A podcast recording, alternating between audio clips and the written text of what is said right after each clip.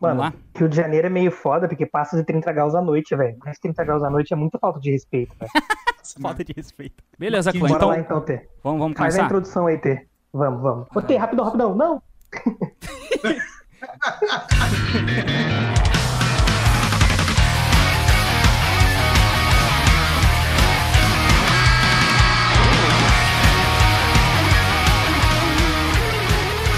Fala aí, galera. Eu sou o T. E aí, galera, aqui é o Guilherme. E aí, povo, aqui é o Mário. E muito bem, meus amigos, estamos hoje aqui para falar sobre os recentes acontecimentos dentro do Yu-Gi-Oh! Pois é, saiu o Banlist, tem novas coleções chegando, staples que vão mudar o jogo, novos decks, decks no meta, decks flopados, enfim, além do futuro Master Duel. Então tem uma infinidade de coisas pra gente poder comentar das coisas recentes do jogo imediatamente pós-Banlist, das coisas pós-Mega Team e também conjecturando o novo formato com as novas coleções e novas cartas que estão por vir. Tem muita coisa pra gente falar sobre o assunto de hoje, basicamente é isso, então vamos lá.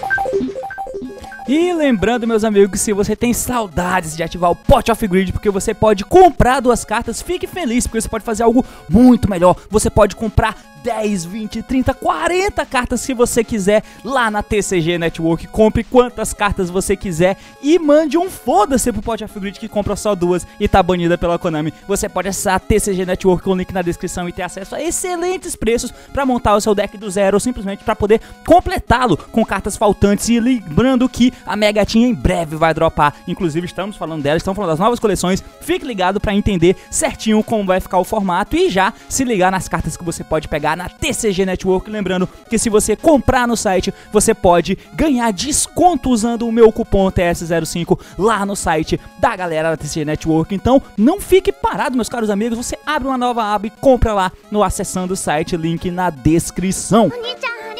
Além disso, sempre é importante falar que se você quer evoluir como jogador, você pode fazer o coach com o Paulo PRJ. O coach é feito de maneira totalmente online, onde você e o Paulo vão poder teorizar sobre o seu deck, sobre a sua realidade de jogo e adaptar aplicar teoria de jogo e ver na prática o que você pode fazer para melhorar a sua gameplay e, consequentemente, melhorar como jogador, ver jogadas que você não via e simplesmente entender que o Yu-Gi-Oh! não é simples jogo de criança, é muito mais complexo do que parece. Até por isso é que nós falamos aqui por duas horas sobre um tema de um Children Card Game. Então, se você quer melhorar como jogador, seja para poder jogar os torneios online, competir e se preparar para o Master Duel, que vai ser competitivo e você eventualmente pode ganhar premiações, não importa qual objetivo, o coach com o Paulo é uma excelente opção. Então, faça o coach, links na descrição. Agora fique com esse fantástico podcast.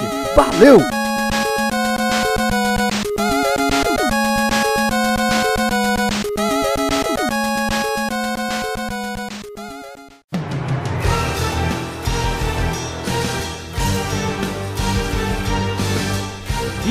Então, meus amigos, por onde começar? Ah, a gente pode começar falando da banlist aí. É porque nem foi uma banlist direita, né? Então. Um minuto de silêncio. É formato infinito. Ah, faltou, né? Faltou, faltaram hits aí, né? A gente pode ficar aqui conversando horas e falando de tudo que faltou. E já tiveram vários canais aí falando sobre e tal. Acho que a gente vai, ao longo do, do, do Mindcast aí, a gente vai. O pessoal vai perceber as nossas frustrações. Então acho que a gente não precisa sair dando nome aqui às cartas, porque tem muita coisa que faltou, desde cartas genéricas até hits em arquétipos específicos. Mas olhando para o que aconteceu de fato, é, a primeira impressão aí, né? A gente teve agora esse primeiro fim de semana de torneios pós-lista, alguns torneios grandes nos Estados Unidos, tá voltando a ter evento é, real life lá, né? As pessoas jogando fisicamente e tal. E o que a gente vê, o primeiro impacto, assim, é que, olhando uma, duas semanas atrás e olhando agora, tirando uma foto do meta, não mudou muito. O que a maior mudança é o Prankid ter sumido, né? É. Desse mais competitivo nesse primeiro momento. Cara, Mas continua lá, o PPG que teve, a fatia lá, eu vi que o Tri Brigade foi o que mais topou, depois o Drayton, é, o Phantom Knight subiu, pincado, subiu muito Phantom Knight. É, e não teve Dragon Link. É, assim, não tem Não como a teve. gente tirar muita coisa do formato por causa disso, obviamente, até porque muita coisa vai mudar, Isso. porque coisas vão ser lançadas, mas assim, é, esse impacto inicial eu acho que nem dá pra levar, levar tanto, né? Tipo, o Pran Kids eu não sei se ele vai cair tanto a esse nível, eu acho que é mais um baque, né, por causa da lista e a galera não querer tentar tanto, eu acho. Pelo menos os melhores jogadores, É, mas eu acho que. eu ainda acho relevante, Eu acho vai. que a galera. Eu acho que a galera perdeu a segurança no Prank Kids, É, né? é isso. Por falta dos, do miau miau ali. O Butler agora é só fazer um efeito em vez de dois. A galera perdeu um pouco dessa segurança. Começou a olhar pros outros decks e falou: ah, cara, isso aqui tá, pô. Mas eu tô assim, jogando, também eu tô isso- jogando Prank Kids, que tem um hit. Tem outro deck que tá full. Mano, por É. que eu não vou jogar com deck que tá full e é mais seguro do que tentar um Prank Kids, sabe? Mas eu também não acho que isso vai, vai durar muito tempo, não, cara. Eu acho que Ah, a galera Brave- vai ver que Brave não. Token. Brave É. Token logo na esquina também. Brave Token, Guine de, a de Fênix e Forcer, tudo isso vai, vai caber no deck, o deck vai, vai voltar a, a ser usado com certeza. Porque eles ainda é um um deck muito resiliente, no Sim. geral, né? É, muito cara, fácil teve- de jogar, muito fácil de combar, muita tech. Tem uma parada nesse ponto, né, que casa aí um pouco com a banlicha, que eu vejo muito parecido. É claro que esse impacto foi só pra gente no Brasil, mas é muito parecido com aquela época que teve a Summon Sorcerer lançado naquela. Enfim, ele era promo de Mega Team lá em 2018, né, na época do Gol. Daí teve a banlist e mesmo com a banlist, obviamente o Gol que jogava e jogava muito lá pro pra onde tinha ele, né, que é os Estados Unidos e o Canadá, mas pra gente não tinha um summon sócio. Então, por exemplo, você pegava pra jogar online e você não podia, porque era um formato que tipo, ou é, não existia e ninguém se importava, porque não tinha como a gente treinar o mundo real, digamos assim, porque aquele ponto não refletia a realidade.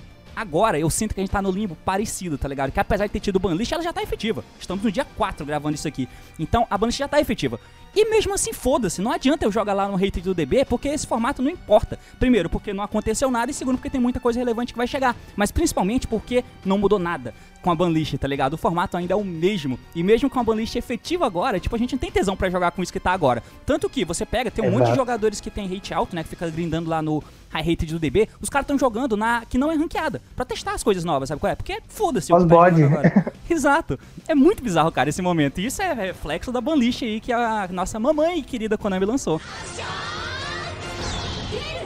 Uma coisa que eu acho que as pessoas sentem, o Rapidão Mário, que eu acho que as pessoas sentem também, são decks muito antigos e você cansa, mano. Isso é normal, é um processo natural das coisas. Então eu acho que a galera finalmente vai ter o Burst of Dash, uma coleção boa no Yu-Gi-Oh! Eu digo finalmente porque assim, as últimas foram muito ruins. Mas se elas não tivessem sido muito ruins, eu acho que seria pior pro jogo. Sim. Porque o jogo já tá com esse monte de deck aí, toda essa diversidade, daqui a pouco a gente vai entrar nesse assunto aí, se é bom, se é ruim e tal. Mas é, agora a gente, né, tá, a próxima coleção aí vai, vão vir bons decks, decks que, com, com potencial pra entrar no meta. Ah, são melhores do que os que já tem? Alguns acham que sim, outros acham que não, mas vão entrar no meta. E são coisas novas. As pessoas querem jogar com coisa nova. Mano, nego não aguenta mais, velho, baixar a Leicester. Não aguenta mais, velho. Ouvi Raptor até hoje, velho. Até o Brigade, é deck de um ano já. O Triton mudou um pouquinho, saiu coisa nova, mas já cansou, enfim. Sabe, a mesma coisa, deck list de Virtual World é a mesma, desde a época do VFD, é a mesma até hoje, velho. Não mudou nada, entendeu? O deck já tá resolvido há muito tempo, entendeu? Ah, eu tenho X espaço pra tech, o resto tem que ser mini, uns potes, é não tem isso, pra onde sabe? crescer, né, cara? Você não tem pra onde evoluir com ele, tá ligado? Tipo, o Virtual World é um dos decks mais estáticos de fato que tem. Pois é, eu ia falar justamente sobre isso, Gui, que é, a galera cansou, cara. A galera cansou. É a mesma coisa, mais uma vez, assim, não tem nenhuma mudança muito relevante até a chegada da bot, né? E como a bot é um booster muito, muito bom, vem muita coisa nova de impacto no meta, a galera já tá adiantando aí o processo, né? Já tá indo lá, tá testando as coisas de bode.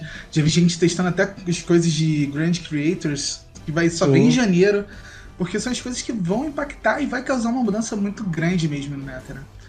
Então a galera não tá muito ligando pra esse formato, que é o mesmo, mesmo formato que a gente já vem vivendo aí uns 4, 5 meses, eu acho. É, Verdade, a galera verdade. quer a novidade, quer, quer a mudança aí.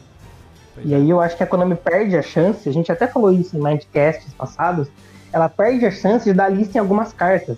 Eu sei que essa lista aí tem todo um lance comercial, a gente tá num momento de pandemia, A gente pode até entrar nesse assunto depois com mais detalhe e tal, que às vezes pra Konami vale a pena para ela, faz sentido ter o máximo de decks disponíveis para que o máximo de pessoas estejam jogando, porque dá para jogar com literalmente qualquer deck. Enfim, mas ela perde a chance, por exemplo. A gente estava até conversando um pouco antes de entrar online aqui, de começar a gravar, de, de que o Dragon, né, ela perdeu essa chance. Vai sair agora em Engine de Fusion Destiny, que muito provavelmente vai seguir o padrão do ACG e vai se tornar a engine mais usada aí do jogo aí nos próximos meses. E o Dragon vai cair no esquecimento. Não tô falando que ele vai desaparecer. Claro que ainda vai ter um deckzinho lá que vai preferir fazer o Dragon com trap, com sei lá o que, enfim. Mas essa engine vai ser mais usada. É uma engine mais leve, você usa três da spell, né? Geralmente não é uma só. Então, assim, os bricks são melhores. Geralmente, eu acho que a Singini vai ganhar o, o, meta, assim, né? Ela vai impactar muito o jogo. Então, o que, que deve acontecer? Se a Singini for muito forte, muito quebrada, ela vai ser irritada cedo. Talvez não em janeiro, talvez sim em janeiro, ou talvez na próxima banlist. Mas o que, que acontece? Ela, a Konami esquece. Ela, a, o, o ele precisava ter tomado lista também, mas perdeu a chance. Aí agora a carta ela dá aquela sumidinha do meta e aí todo mundo fala, poxa, nem precisava da lista. Não, precisava sim. Exato. Só que você perdeu a chance de irritar a porra da carne. É, né? esse, esse pensamento. Vai ser o famoso caso Mystic Mine, né, cara? Mystic Mine é, aconteceu cara. a mesma coisa. Sempre acontece a é. mesma coisa, na verdade, né? Ela sim. entra em evidência, ela causa o um impacto, todo mundo desesperado por causa da carta. Aí alguma coisa muda que ela desce um pouco. Ela desce um pouco, não toma lista, depois ela volta de novo. E Essa a gente é tá aí sofrendo. Que mais me dá raiva no, no jogo, na verdade, tá ligado? É justamente isso. Porque é exatamente esse pensamento aí, que a Konami leva a ferro e fogo, que faz com que a gente tenha hoje uma diversidade muito grande. Cara, no ACG tá essa mesma putaria aqui também. É simplesmente, é, eu não quero mais jogar com uma coisa, eu vou jogar com outra coisa que tem chance. E aí tem um montão de aglomerado de coisas para você jogar competitivamente com isso. É horrível, meu Deus do céu. Daí, a Leicester, ah, não é problema, foda-se, é tier 2, não vou irritar, mas cara, ele tá aí Desde, mano, desde que o Calamity foi banido, tá ligado? Tipo, é muito antigo o deck pra estar tá jogando até agora, cara. É imperdoável. Pra quê? E aí você limita já um monte de coisa, deixa o meta mais fechado e abre espaço para novas coisas jogarem com muito mais tranquilidade, sem a competitividade das coisas antigas, que é o caso do próprio Sword Soul e do Flanders, que são coisas novas que a galera no começo até vai jogar, mas em termos competitivos você não tem sentido nenhum. O único apego competitivo Sim. que você tem é não quero jogar com as coisas antigas, é, ou com a coisa que é muito opressora. Por exemplo, aconteceu na época do Adaman's é, que a galera simplesmente parou de jogar de Adaman's e foi jogar de Eldritch 5. Que não fazia sentido você escolher isso, tá ligado? Porque a galera só quis abandonar o cara o coroa da Adaman's e foi jogar com Eldritch 5. E isso até fez alguns decks é, ganharem alguns LCS, por exemplo, Sky Strike ganhou a porra do LCS, o Salaman Grit ganhou, mas é por causa disso, a galera deixou de usar o Adamant's Peito e passou a usar o Eldritch 5 porque sim, porque não tinha sentido. Agora é mais ou menos a mesma coisa, no começo vão querer usar o Sword Soul e tal,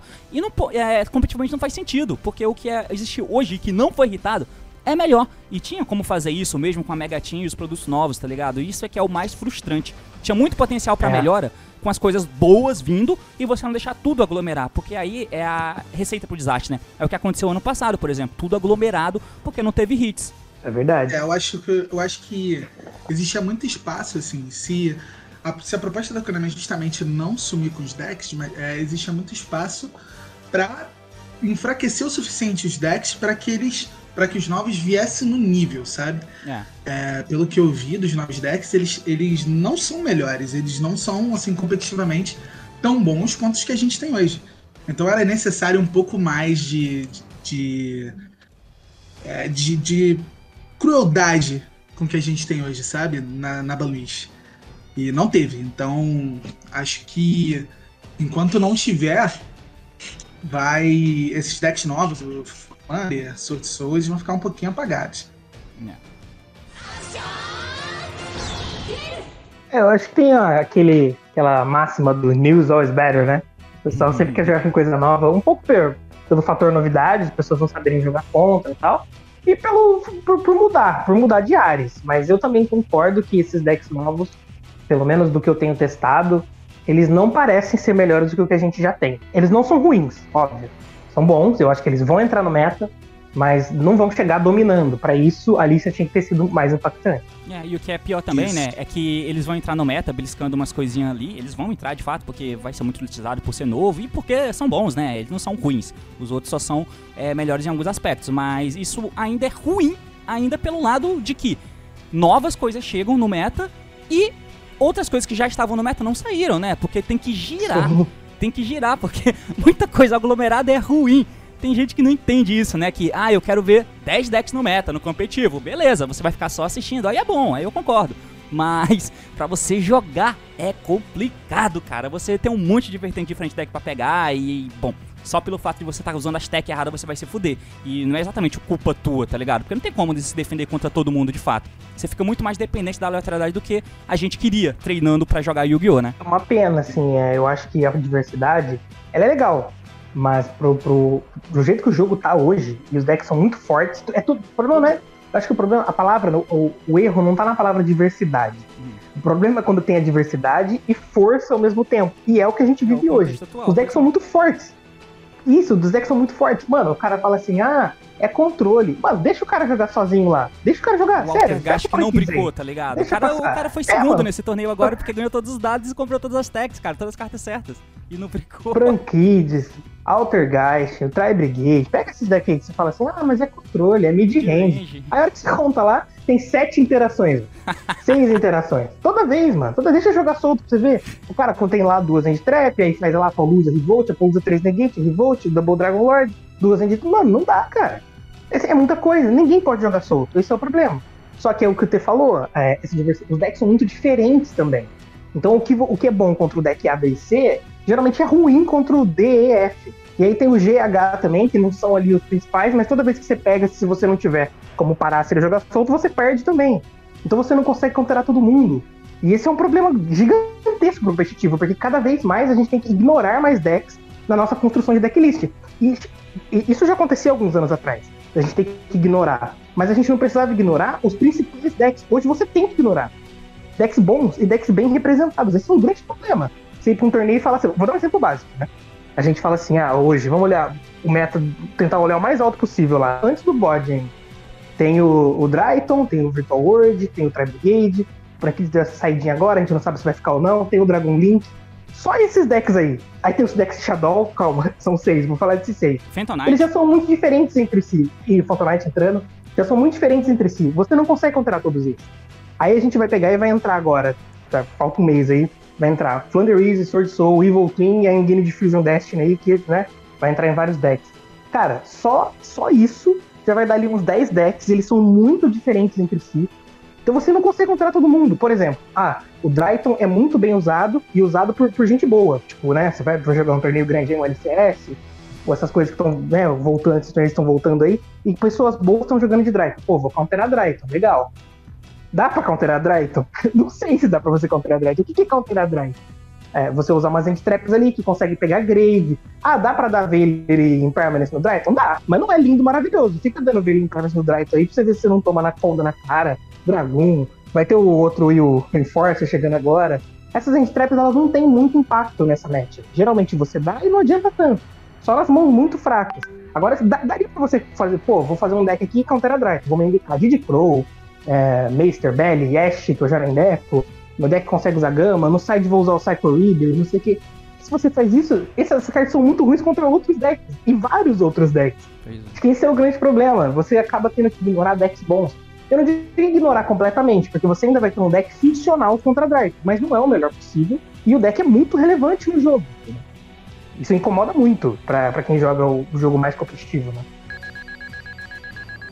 E uma coisa que piora, digamos assim, assim, vários fatores pioram, porque muitas coisas estão acontecendo ao mesmo tempo, né? Mas o que me incomoda muito é que, além de tudo, né, de tudo ser muito diferente, estão é, vindo aí duas coisas e ainda em janeiro vai vir outra que te punem por querer punir isso. Que é o Crossout, por exemplo, que está coexistindo com o College, que deveria ter sido mexido no mínimo.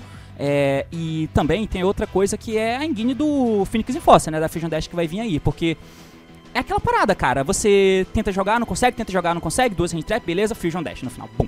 Então, ou você junta com a Anaconda ou você tem ela hard draw, sabe qual é? É bizarramente bizarro. E daí você tem muito mais carta de alto impacto para poder lidar, né? Cartas que nem é da tua engine. E a gente vai ter tudo isso é, coexistindo. E ainda vai vir o Brave Token lá depois. Então, assim, por tudo isso também é que a banlist tinha que ter sido muito mais severa, né? Tipo, unindo o tema agora com o primeiro tema que a gente falou.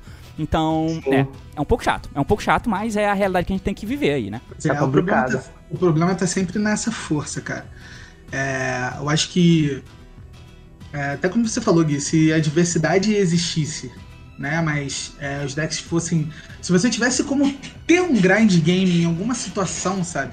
Mas não tem, cara. Não tem. É, quando você encontra a opção, né? Por exemplo, você enche seu deck de hand traps, seu deck tem 15 hand traps, 18 hand traps. Quando você encontra finalmente um, um, balanço ali que você consegue parar o cara e ainda tem um punchzinho para jogar, isso porque você deu 3 hand traps, gastou 3 cartas de sua mão antes de fazer qualquer coisa, o cara ainda tem uma jogada resiliente e forte o suficiente. É. Né? Que no caso é o Dragon hoje, que vai ser o Fênix e o Forcer depois, ou é, ou o cara já tem uma jogada resiliente suficiente que vai pegar e vai é, minimizar o impacto das defesas, como vai ser o Brave Token lá, que já faz uma ligação basicamente com uma carta. Então, assim, é, os decks têm muita força por si só e tem muita resiliência por não também por si só, mas por cartas genéricas que estão vindo ah, para acrescentar.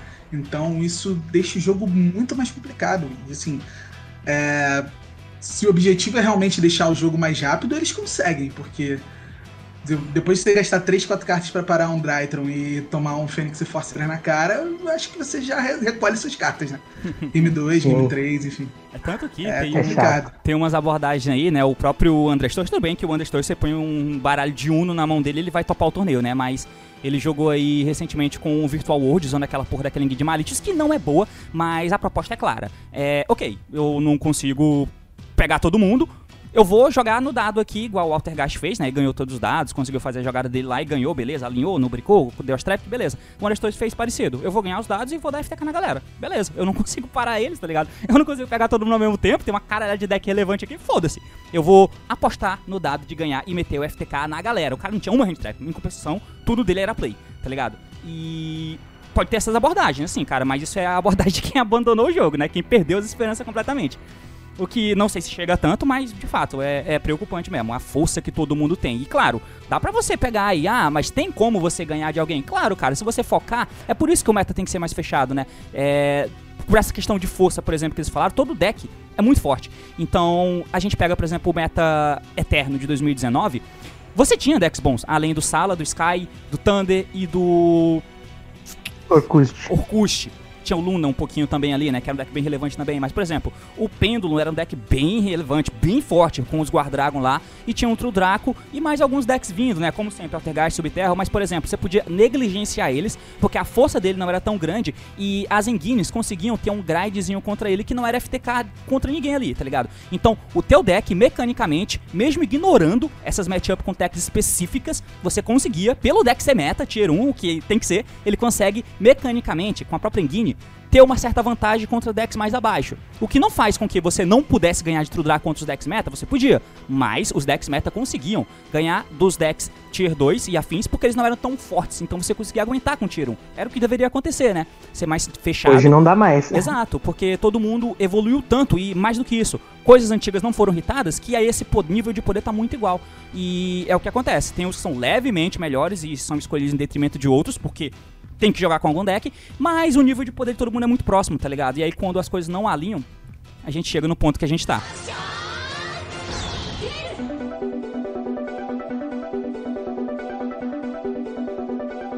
Mas assim, eu, eu acho que ainda tem uma outra, um ponto de vista, que é o ponto de vista da que você pode pensar assim, ela tá, ela tá para soltar aí o Master Duel, né? Uhum. E e até, e até, nesse momento que a gente tem no jogo de pandemia aí, só, só os, os, jogos online, o Remote Duel, agora tá começando a voltar né, em alguns países lá de fora. Aqui a gente tem semanal, mensal, às vezes e tal. Mas eu acho que quanto mais decks tem, tem mais pessoas engajadas. Porque assim, tem um cara que gosta do deck dele lá. Pô, eu gosto do meu Burning Abyss aqui dá pra jogar. Dá pra jogar. Dá. dá pra jogar. Ah, você vai conseguir ganhar um LCS de Burning Abyss? Difícil.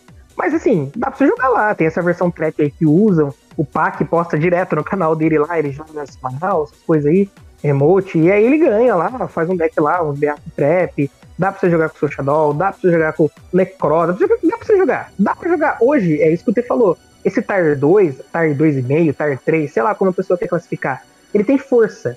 Força. Claro que às vezes falta ou consistência, que é, é o que faz ele não ser o Tar 1, ou espaço para tech, que é o que faz ele não ser esse Tier 1 que tá lá em cima.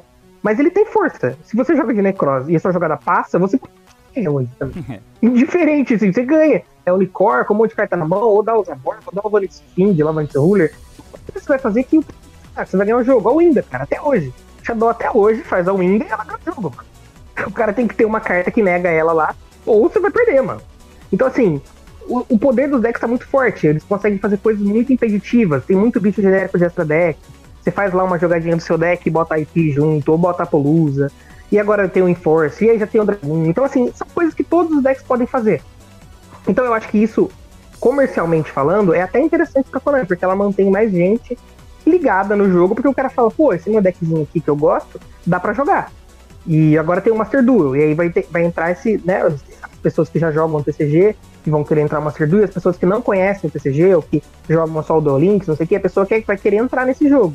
E vai chamar mais atenção se ela sentir, sentir que o deck que ela gosta é decente, não é horroroso, que ela vai entrar lá no, pra jogar e vai perder todas as vezes que ela jogar. Não, ela consegue ganhar os jogos com o deck dela. É claro, tem que ter umas techzinhas ali, um mínimo de consistência. Então, comercialmente falando, eu acho que essa diversidade faz sentido pra Konami. Pra gente, como jogadores mais competitivos, é muito ruim. Eu gostaria que fosse, que, que fosse menos diverso. Mas é o que eu falei no começo. O que me incomoda mais não é nem a palavra diversidade, é a palavra força. Gostaria que os decks fossem mais fracos, não tão explosivos, mais balanceados, e talvez a gente até pudesse ter essa diversidade que tem hoje. É, é, eu concordo contigo sobre isso. Eu tava conversando com os amigos recentemente também. E é justamente isso para Konami e pra, até para sim, para a maioria dos jogadores informais isso é maravilhoso. Saber que você pode pegar é, o deckzinho que você gosta e, mano, de repente você ganha, sabe? Você ganha até de um deck meta aí, considerado Tier 1, porque o seu deck faz alguma coisa, ele tem uma força para isso, sabe? É, é, inter, é, muito interessante nesse ponto de vista, mas pra gente que compete realmente é, é difícil é bem difícil você você pegar isso e contornar isso, sabe? É, começa a ficar muito. A, a, variância começa a ficar muito alta e começa a depender mais de fatores externos do que de você para começar a ganhar jogos, sabe? Para começar a topar. Isso é um pouco. É um pouco frustrante, eu acho. Eu diria é isso. Pois é. Isso aí é uma, é uma teoria da conspiração que eu tinha jogado aí. Já joguei a várias lives que eu faço lá no meu canal. Já tinha falado no pessoal lá da, do grupo da Epic, nas lives dele também, que é isso. Eu acho que no final das contas, ah, a Konami não pensa em nada nas coisas. Cara, pensa, vai. É isso aí. O Master Duel tá vindo. Então, tipo, é uma parada que você tem que farmar de alguma forma. Você tem que conseguir as cartas para montar o teu deck.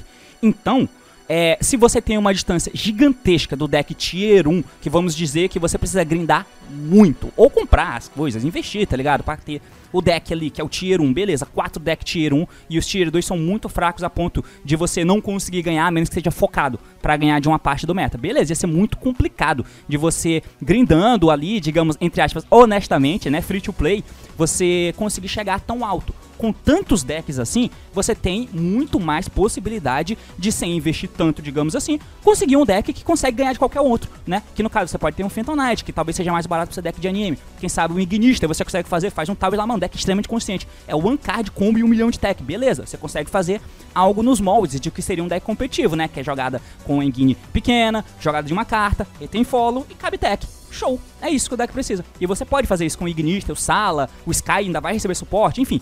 Então, é, essa é a parada que eu sempre venho pensando. Tem gente que fala que eu sou doido, mas agora só por eu ter ouvido alguém validando e ter a mesma opinião, o mesmo palpite pelo menos, porra, eu já tô feliz. Mas eu acho isso também, tá ligado? Eu acho que isso é uma coisa que, sim, pensada. Que quanto mais decks, melhores, pra, é melhor pra galera que tá vindo de fora conseguir pegar um deck decente para jogar o Master Duel e não ser amassada só por não conseguir montar um deck. O que, o que tava falando mais cedo, que com relação às cartas físicas, o jogo vai ficar muito caro, né? E o Phoenix Enforce, que é uma game que vai ser usado em tudo, como não teve reprint de Fusion Destiny, que é uma coisa que ninguém se importava antes, agora por estar tá sendo relevante no meta, vai ser extremamente caro. E todo mundo tem que usar essa merda. Daí o Phoenix Enforce veio Secret, tá ligado? Pra jogar no físico é complicado você juntar tudo, Lightning Storm, tudo, Droplets e o Engine de Hero. Imagina no jogo online que a Konami vai ter, tá ligado? Tipo, complicado. Então, quanto mais decks acessível, melhor pra galera que tá vindo para jogar o Master Duel, por ser atraído por ser novidade, ter um deck que ela consiga é, ter bons resultados jogando e não se decepcionar, né? Porque quando alguém vai jogar no começo e só apanha, cara, essa é a receita pra pessoa nunca mais voltar a fazer aquilo.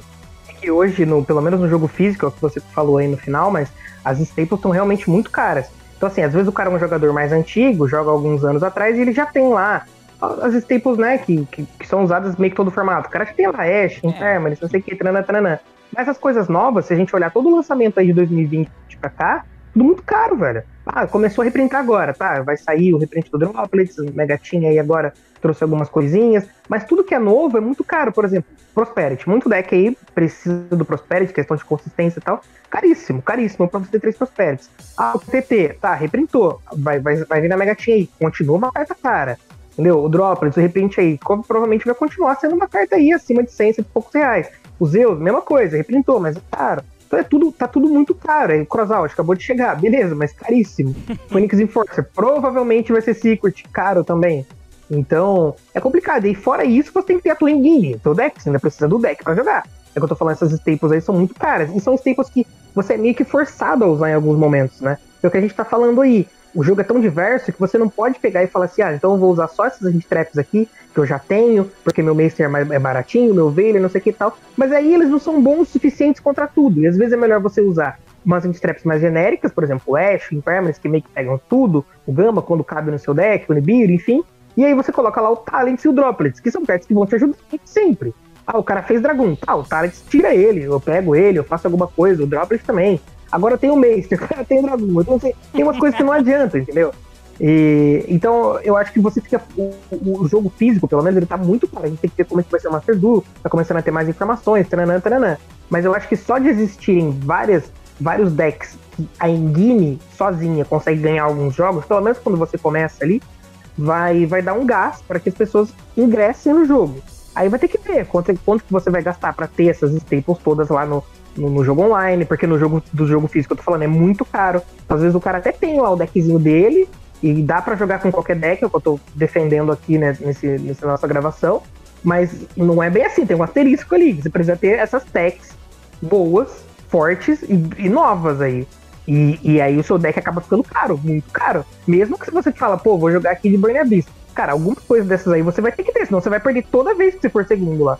Você até vai ganhar assim no primeiro lá, você pelo seu solo strike, fazendo a Beatriz, fazendo sei lá o quê. Mas pra ganhar ser muito precisa dessas coisas, cara. Sem o Zeus, mágica, sem o Zeus você tá em 2016, tá ligado? E só com uma Bia. Aí não vale jogar de Bonnie sem o Zeus. pois é, então no físico tá muito caro. Eu acho que no Master Duel eles acertam e deixam a ter essa diversidade, pelo menos aí, aí no início, né? Mas aí tem que ver como é que vai ser lá pra obter carta também, enfim. Aí já é uma outra discussão, né?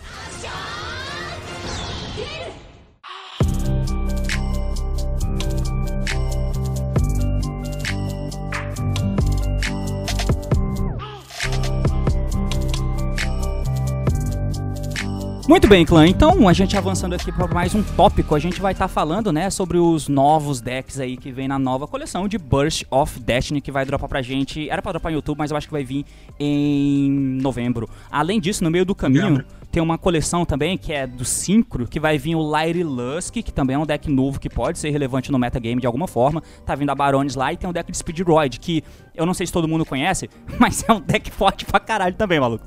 O deck é. O cara, o deck joga pra cacete, cara. Eu não sei se todo mundo aí conhece o Speedroid, mas é maneiro, cara. E os suportes que estão vindo lá ajuda bem. Então, assim, vamos falar um pouquinho deles, né? O primeiro, que era o mais hypado, porque quando você não tem para onde olhar, você meio que não sabe o que vai acontecer. Você não consegue imaginar uma cor nova, você não tem pra onde olhar. Mas quando você olha pro OCG, por exemplo, lá tinha o Sword Soul sendo protagonista do metagame é, em vários reportes mesmo o Virtual World sendo jogado lá, né? Eu tinha falado com um maluco que mora lá, né, no, no Japão, e ele tinha falado que tem uma pira dessas do japonês de não querer jogar de Virtual World porque não querem mais usar o Calamities. Então, antes dele ter sido banido, só não usavam porque não queriam, tá ligado? Porque era antigo e nem queriam, ninguém queria mais usar o Virtual World, porque ele é claramente melhor que os outros. Mas daí começaram a usar o Sword Soul, que era novo e novo é sempre melhor. Então o Sword Soul vai entrar aqui pra gente com um hype muito menor do que ele já teve quando ele foi anunciado, porque ele, esses decks, eu, eu acho que tem uma parada muito boa em volta deles, que apesar deles serem bons, tem força, mas eles têm um fator que a gente não tá vendo há certo tempo, né, cara? Eles são frágeis. E isso é bom. Os decks serem frágeis, né? Você ter como se defender deles. E mesmo quando ele joga, ele teoricamente ganha, vai, digamos assim. Mas eles são frágeis, cara. Isso é muito bom. O Sword Soul é a maior prova disso, né? É um deck que seria muito bom se ele fosse o meta competitivo tier 1. Porque quando você tem algo frágil, mas que dá pra grindar, é isso que eu quero ver no Yu-Gi-Oh!, tá ligado? Sword Soul é um bom exemplo disso, eu acho. Eu tenho testado pós, pós bode aí, né? É mais ou menos o que o T falou no começo, que Eu jogo aí um pouco do online, eu não sou o maior fã do online, mas tenho testado um pouco. Só que eu já jogo pós-board, eu não tenho interesse nesse formato de agora aí, com essa lista nova, mas com os decks de antes. Então eu tô testando pós-Bust of Destiny e aí aparece muito Sword Soul. E cara, o Sword Soul é um tipo de deck, mais ou menos como o T falou também, que fazia tempo que eu não via um deck dar full combo e perder, velho. É incrível. É incrível. Não, pra mim isso não existe mais. Hoje em dia, tipo assim, eu sento lá pra jogar. Dei a hand trap, não funcionou. Ou porque tomou um counter direto, Fallen, PTT, agora tem close out. Ou, Só né, push, eu não né? comprei a hand trap. É, ou dei a hand trap, mas o cara tinha engine por trás. Você fala, pô, perdi, né? Vou olhar aqui pra prender o combo do cara, tá? Já perdi, acabou a esperança. Agora o Sword Soul, cara, quantas vezes eu mesmo já consegui ganhar do cara fazendo combo lá ou, ou ver outros jogos do, do, cara perdendo, é engraçado, né? Sim. Porque pra mim isso não tem mais, viu? Tipo é. assim, a jogada passou, você ganha, mano. Não tem essa. É engraçado. É, mas ele não é um deck ruim.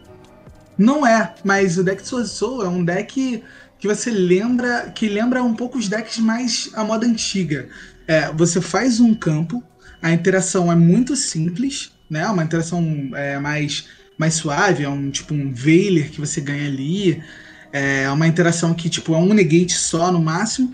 E ele, ele não é ingrindável, né, cara? Ele gasta muito recurso também para fazer o que ele faz. E ele não pega o follow-up, é, que eu acho que esse não é o problema. pega o follow-up, exatamente. Pode existir combo. Aí que a galera não entende. O combo existe, faz parte. Ele tem que existir combo, mas ele tem que pagar um preço. Você não pode investir uma carta no combo, e essa carta, no fim das contas, faz uma negação, e pega ela mesma de volta pra mão pra você baixar de novo. Mano, tá errado. Não pode. Não exatamente, pode. exatamente. É Só um que todos os decks moderado. são assim hoje. Sim. Todos os decks são assim hoje. É complicado, porque o starter, ele é starter pegando follow. É tipo a porra do Safety lá, que vai fazer seu combo e vai pegar alguma coisa de volta pra mão. E aí, a interação que você faz na sua engine, ela é follow também, porque é a porra do Seal, porque é o Tiding. Porque, mano, é essas merda aí, tipo, é o, é o Thorn Scales que ficou no cemitério junto é. com o Fog Blade, que vai invocar o Bardiche, o Thorn Scale volta na end, pronto, full combo já. Tem Bardiche e Thorn Scale. Só porque você não morreu. É tipo isso, o Sword Soul é um combo moderado, ele não faz tantas negates ao mesmo tempo, né? É, depende de você ter comprado umas outras techs. E ele tem uma outra, uma outra particularidade, é de que você só começa a ter uma certa recompensa se a jogada passa. Se a jogada Isso. não passa, você gastou duas, duas cartas e não fez nada. e aí você, você não, não, não, não, teve resiliência para pegar a carta de volta, nada. Você perdeu duas cartas, cara. É. Sabe o que, que dá pra comparar? Lá, é, isso, não, é isso que você tá falando. Eu acho que dá pra fazer uma comparação assim. O Sword Soul, se você olhar pro modelo deck que a gente conhece hoje, ele não tem um card combo direito. Meio que tudo tinha um card combo. O azulzinho revela um da mão, o verdinho já precisa ter algo no grave, então você tem que ter tido algo para mandar pro grave. O vermelho descarta da mão. Então, assim, ele tem um monte de coisinha assim que nada joga sozinho. É um investimento de duas cartas, como o Mario tá falando. Mas não é um investimento de duas cartas igual o do Drive, que você tem o Alpha e o Zeta e você faz 267 negações com 300 follow-up no grave. Não é duas cartas, mas não é a City and Lulu, que põe volta pra sua mão na end phase, no caso do Gigi, e aí o meme 7 pega pra mão, e aí você faz. Mano, não é isso, tá ligado? Maluco. Essa maluco. é a diferença. Tem situação, tem situação que você abre de Eclésia. Eclésia normal summon e tem um bicho na mão. Um, ou verde ou azul que você não consegue conectar. Daí você tem, ó, você tem um verde na mão e a Eclésia. Você baixa a Eclésia normal summon, invoca o, o azul. Efeito do azul para revelar o verde. Toma hand tap ali. Mano, fudeu! Você não tem porra nenhuma pra fazer, tá ligado? Fica aquele bicho lá e você não tem push. Isso, isso é legal, porque, tipo assim, ele não tem one card combo, porque geralmente os decks de Yu-Gi-Oh! vão sendo feitos dessa forma, né? Eles têm one card combo, retém follow de alguma forma, e quando o combo passa, é uma jogada muito absurda, né? Como o Gui falou aí. E aí você ganha o jogo, de alguma forma. É bizarro. Mas o Sword Soul, ele, a engine dele não é grande, mas ao mesmo tempo você precisa de muita peça junta para conectar.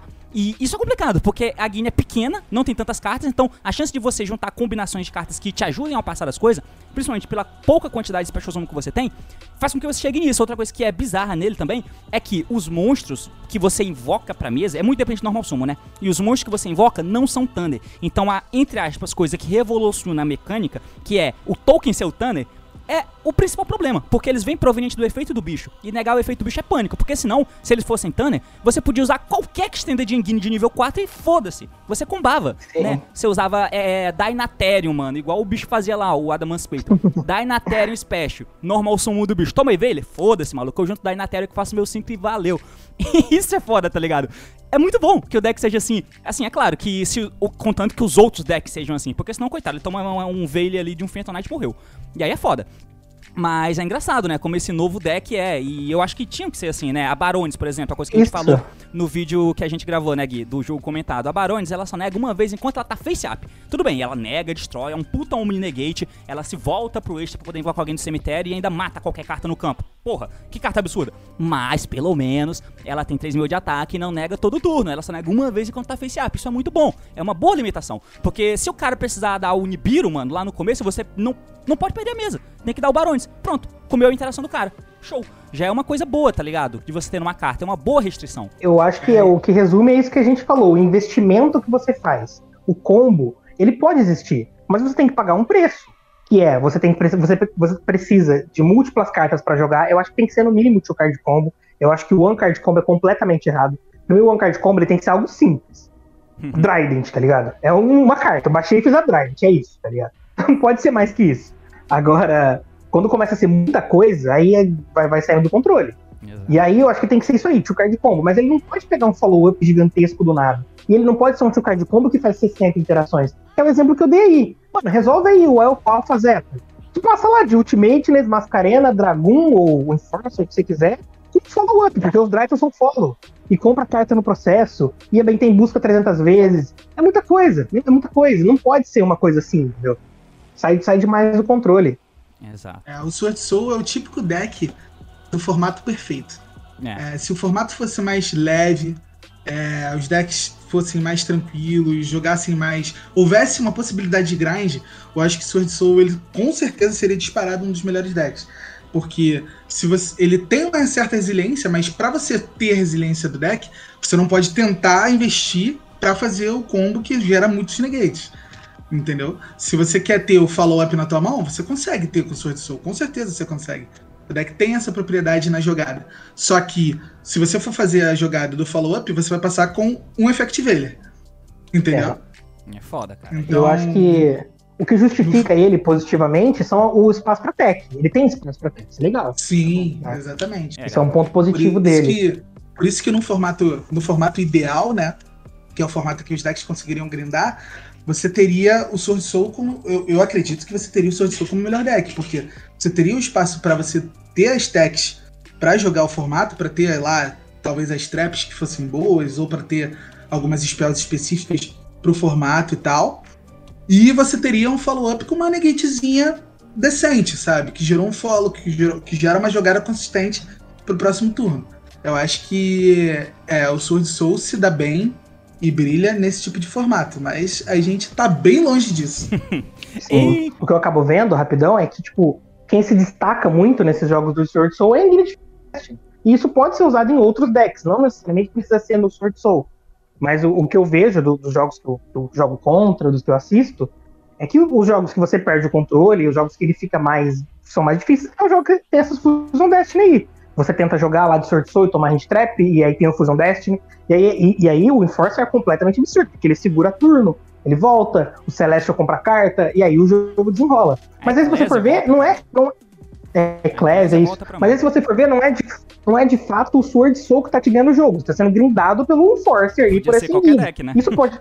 Podia ser em outro deck também. Então é isso que eu tenho Certo. sentido. E aí tem essas vertentes do Sword Soul com tênis, sem tênis, não sei o quê. Eu tenho visto essa de tênis e tenho achado estranho, porque você não consegue fazer Enforcer, fica travado em Lune. Então acho que é meio zoado. Mas assim, o deck não é ruim, é o que a gente tá falando aqui. A gente até gostaria que o Yu-Gi-Oh! fosse mais como esse deck propõe que seja, e não como os que a gente tem hoje que não foram irritáveis.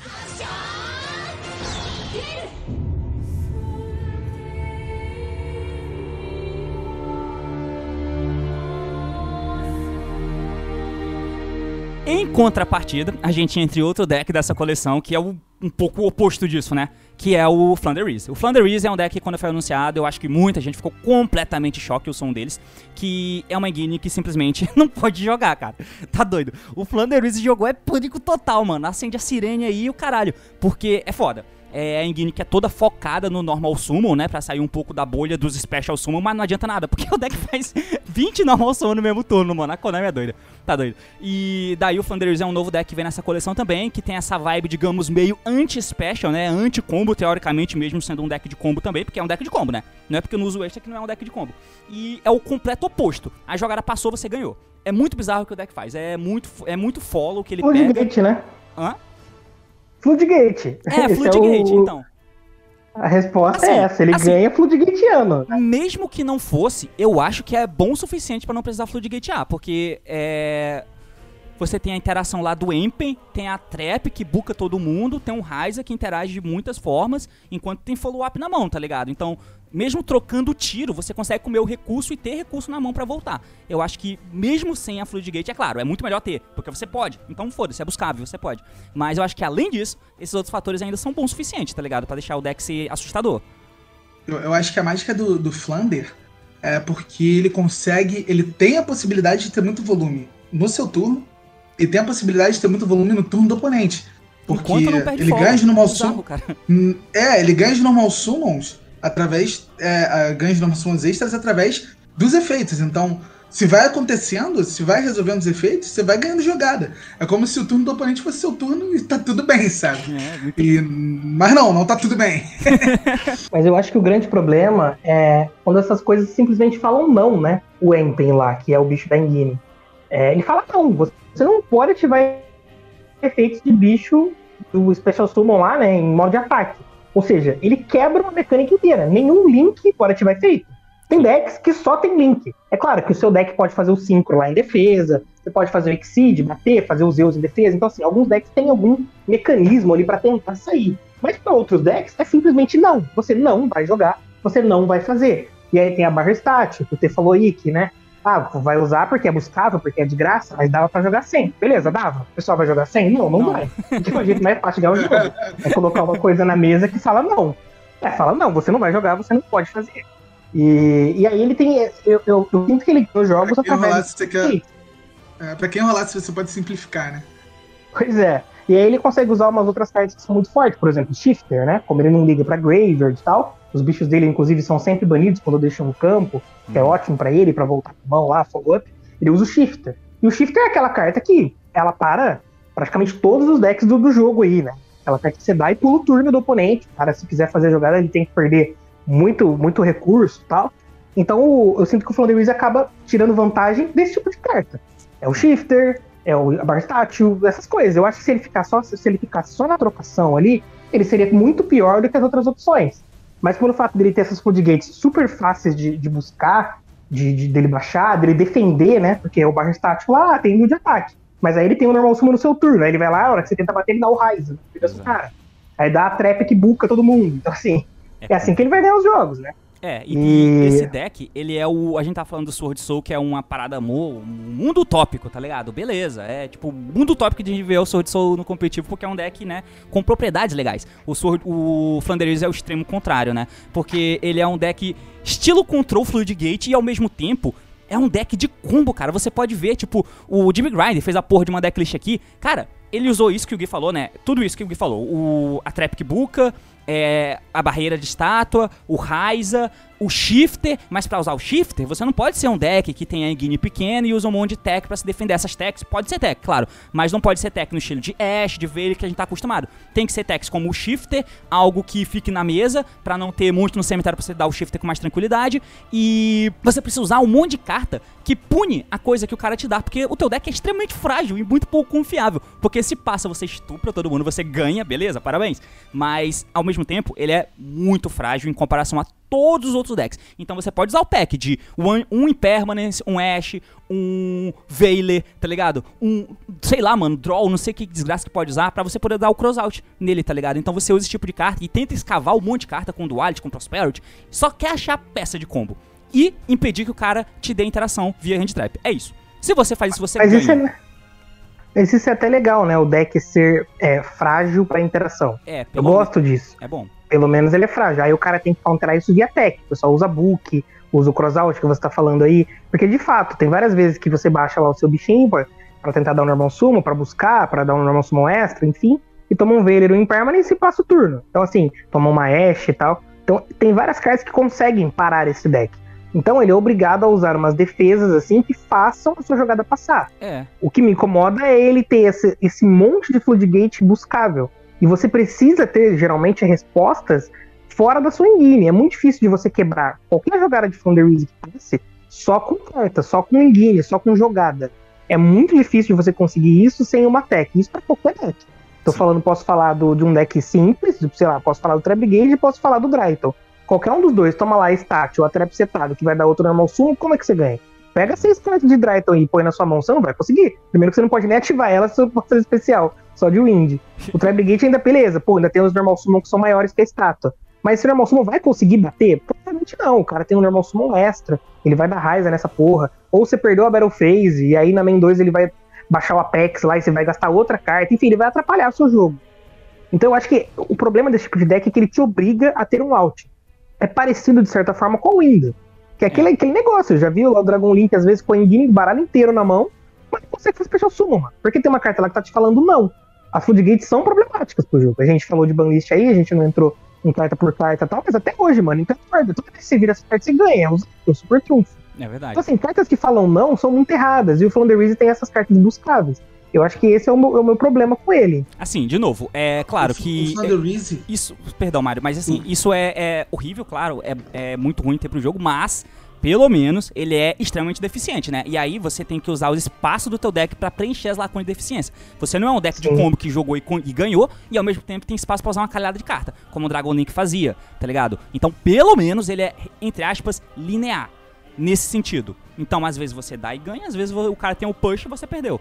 Então, é claro, esse cara o coroa é ruim, mas pelo menos o deck é forçado a fazer isso, tá ligado? E não é, tipo, extremamente versátil para tudo. Claro, é horrível. Eu acho que o Flandres é um deck péssimo pro jogo, inclusive. Eu, ia falar que o Flanders é o típico canhão de vidro, né? É aquele deck que ele tem tudo que você precisa para ganhar e a jogada é insana, mas ele é frágil, frágil, frágil, frágil, frágil. Assim. É muita carta, é muita possibilidade que você tem para parar o deck e quando ele para, ele não faz nada. Ele é não faz nada. Por quê? Porque o deck, ele justamente precisa ter todas essas cartas para tentar segurar, mas ao mesmo tempo, por exemplo, para usar Crossalt, ele tem que colocar um monte de carta que não faz sentido nenhum pro deck. Tem que colocar lá uma cópia de Veiler, uma cópia de Permanence, uma cópia de, de Ash. São cartas que não vão agregar ao jogo do Flounder se você comprar essas cartas, entendeu? E aí você vai acabar tomando as defesas, o que faz seu deck parar, e não vai fazer nada e vai perder em sequência. Porque no momento que o cara setupa o campo, é muito, muito difícil do Flanders conseguir jogar por cima. Ele tem que jogar justamente no momento em que. É, no momento em que é mais propício, no momento em que o cara tá mais é, indefeso, digamos assim, entendeu? Mas ele acaba sendo, no fim das contas, um deck até que consistente, né? Porque ele consegue usar uma aglomerada de potes aí, né? O mais comum é Prosperity e Duality, mas tem outras versões, inclusive eu joguei contra, que tem também extravagância. Meu Deus. Porque o cara quer comprar as coisas e o deck acaba sendo consistente, né? Ele tem vários two card plays lá e tem muito one card play, né?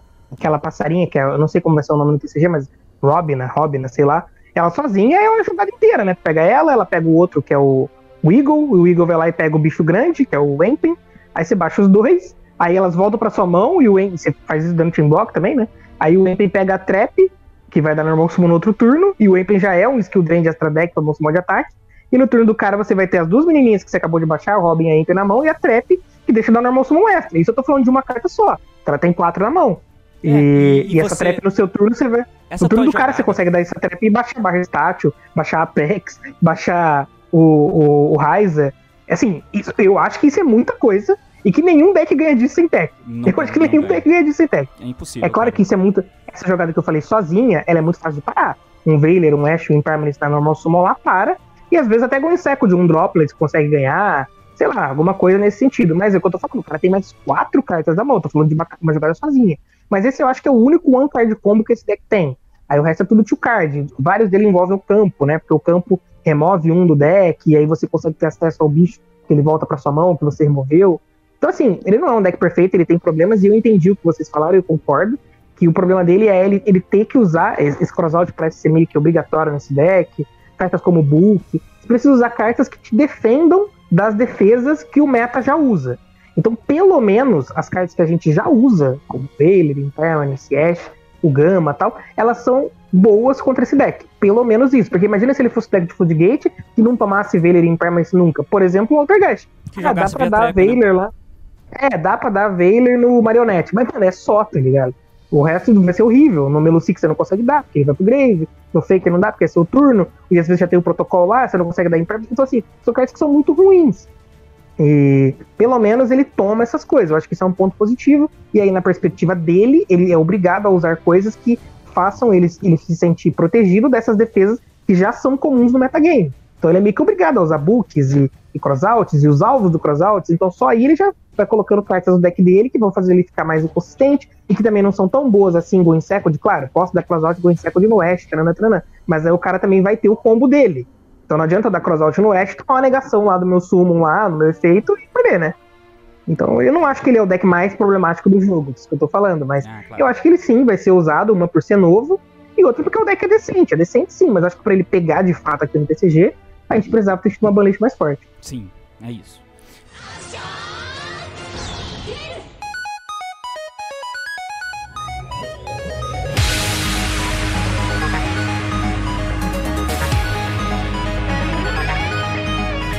Bom, a gente passa para outro deck aqui, né, que é o Evil Twin. O Evil Twin que é um dos nossos xodós aqui, né, o que vem gridando bastante de Evil Twin, que é, entre aspas, um deck novo, que veio picotado, ele já foi lançado tem mais de um ano, né, mas veio a Spell Contínua, que ajudou e ajudou muito o deck, é uma puta correção pro deck, mas agora no Bush of Dash aqui vem o Link 4, que é uma carta extremamente forte pro deck. Puta que pariu, essa carta melhora e melhora muito o patamar. Era aquele deck extremamente simples, que tem uma engine muito curta, a jogada dele é muito curtinha ali, mas ele tem o grande aparato de poder usar muita, muita tech cards enquanto compra elas, né? O que é uma parada bem legal e tem uma carta que é muito forte, que é o Link 4, que põe pressão e ao mesmo tempo te devolve pro jogo, comprando carta, qualquer interação, enfim. É muito versátil essa questão do deck. É um dos potenciais aí, né, de entrar no competitivo. Talvez não tier 1, mas com certeza ele vai ter um certo número de representatividade, né, nos jogos que não são ranqueados ali no DB, no domingo ou no sábado que eu paro pra assistir.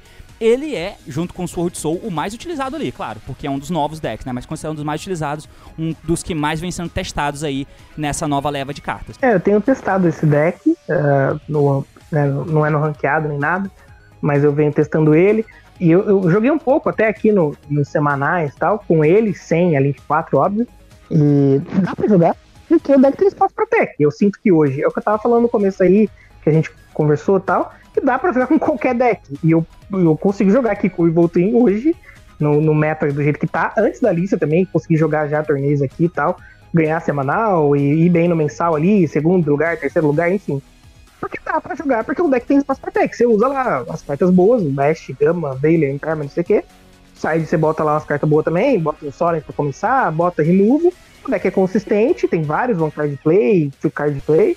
E às vezes isso é suficiente. Não precisa ser muito. Que é o que eu falei lá no começo. Ah, é controle, não é um combo de Dryton. Tá bom, mas na hora que a minha jogada passa, eu tenho lá a jogadinha de Voltista, tem um pop, é uma Dryden da vida, como se fosse o Zul lá. Mas aí você tem outras quatro na sua mão. Às vezes cinco, porque ele compra a carta no turno do cara tal. E a hora que você para pra ver, você tem cinco, seis defesas. E aí você ganha o jogo, você tem cinco interações, o cara tem cinco, seis cartas, às vezes ele dá hand trap e você joga por cima da hand trap, e aí você usa cartas também como talents, e enfim. Então ele ganha no tech. A engine dele, se for ver, não faz tanta coisa. Ela compra cartas, o que é legal. Mas ele ganha na tech, que é mais ou menos a pegada do Zupuro nesse último formato aí, antes da lista, né? Que. Antes de banir a desculpa, na penúltima lista. Que, que jogava bem no meta. Inclusive, acho que o Paulo jogou o penúltimo LCS, né? Antes da lista da Trident, de Zupuro. Ele jogou de Zupuro. É, ele e outros, outros bons jogadores. Que é mais ou menos essa pegada. Um deck, se você olhar pra engine de Zupuro, pô, esse no primeiro é uma Trident, se no segundo é o potencial Zeus, se você conseguir passar ele. Mas qual que é o atrativo desse deck? O espaço para usar um monte de tech.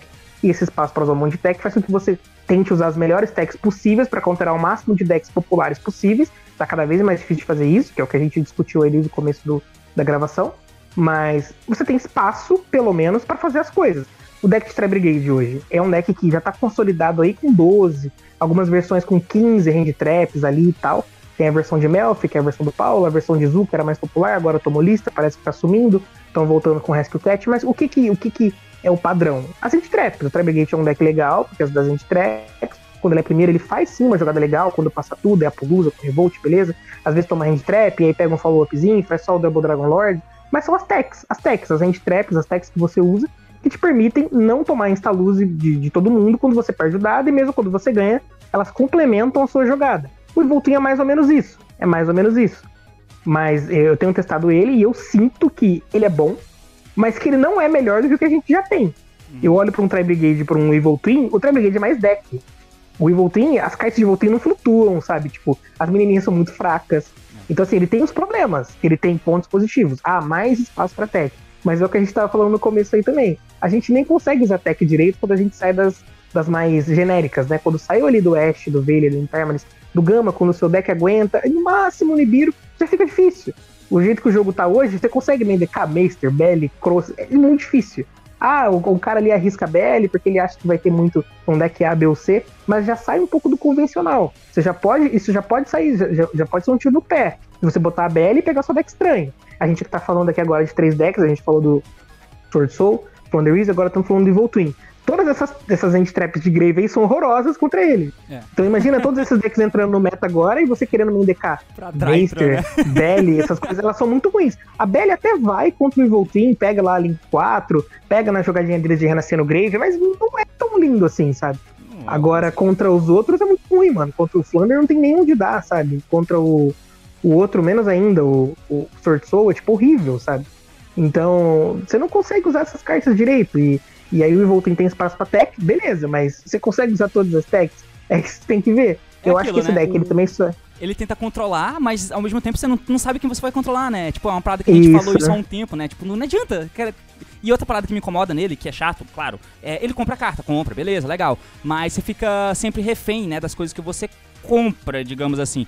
Que você tem lá a tua jogada, mas tua jogada não tem follow. Ok, você pode ter é, tentativa de jogada que não precisou de push e logo o que seria o teu push é o teu follow-up. Beleza, show. Mas você precisa comprar as cartas e isso é legal. Você tem uma alta chance de ver cartas que vão te ajudar a chegar lá. Mas você não chega. E ficar refém disso me dá um incômodo muito grande, apesar de eu gostar muito do deck. Mas diferente de um é, Brigade, que é o que você deu uma comparação, que é um dos deck tier 1 hoje, ele faz a jogadinha dele, ele não compra. Ele compra uma carta com a menina, mas sempre põe de volta, tá ligado? Então, você filtra, mas você sempre pega as cartas de follow-up. Então você tem a carta que vai te fazer jogar na volta, pelo menos. Então você sempre tá interagindo e pondo pressão com o que vai vir. E ele, se o cara lida com a tua mesa, tua mesa é muito pequena, né? Os bichos são pequenos, e as tuas techs ou não alinharam, ou enfim, aconteceu alguma coisa, é complicado, né? É complicado de voltar. Eu acho que isso me incomoda um pouquinho como me incomodava no Zulpuro. Por isso que eu botava Elvis. As cartas de Trap Brigade são mais cartas, né? Quando você para pra olhar a Kit, o Nerval, eles Todas não fazem a mesma coisa, né? Tipo, é 12. E, não, e você faz uma jogada lá simples lá. Pra que tá? Joga os bichos pro Grave, Nerval, pega a Kit pra mão, baixo dá efeito. Tomei Veiler, tomei Impermanence, não joguei. Bom, a Kit tá lá. Cara tem que lidar com ela. Se ela morrer, ela vai virar outra Brigade na sua mão. O Evolten é diferente, você baixa um Evolten, toma a mesma, o mesmo Veilho, o mesmo Impermanence lá, e você vai passar com um bicho 500 de ataque na mesa, que morreu, acabou, não tem outro. E essa é a diferença. As cartas de são mais cards, elas flutuam, ele tem esse, esse grind melhor, ele, ele, a Ingrid é recursiva. Uhum. E o Evoltin, por outro lado, como você disse, ele tem um draw power muito forte. Então, se a sua jogada passa, a tendência é você comprar muitas cartas e a tendência é você comprar esse follow-up. Até porque, se o seu deck estiver bem montadinho, ele vai ser metade Evoltin, metade defesa. Então, ou você compra defesa e a tendência, quando você tem muitas defesas, é que a sua mesa não morra. E... Ou você compra follow-up. Então, assim, na maioria das vezes fica tudo bem nessa questão. Mas quando você para pra olhar carta por carta, elas são menos cartas do que do que o Tri Brigade, do que o próprio Plankids, entendeu? Uhum. Que são decks na mesma pegada, na mesma pegada. Engine curtinhas, jogadinhas de uma, de duas cartas, mas que consegue usar um monte de tech. O Evolten consegue usar até mais techs que esses, consegue.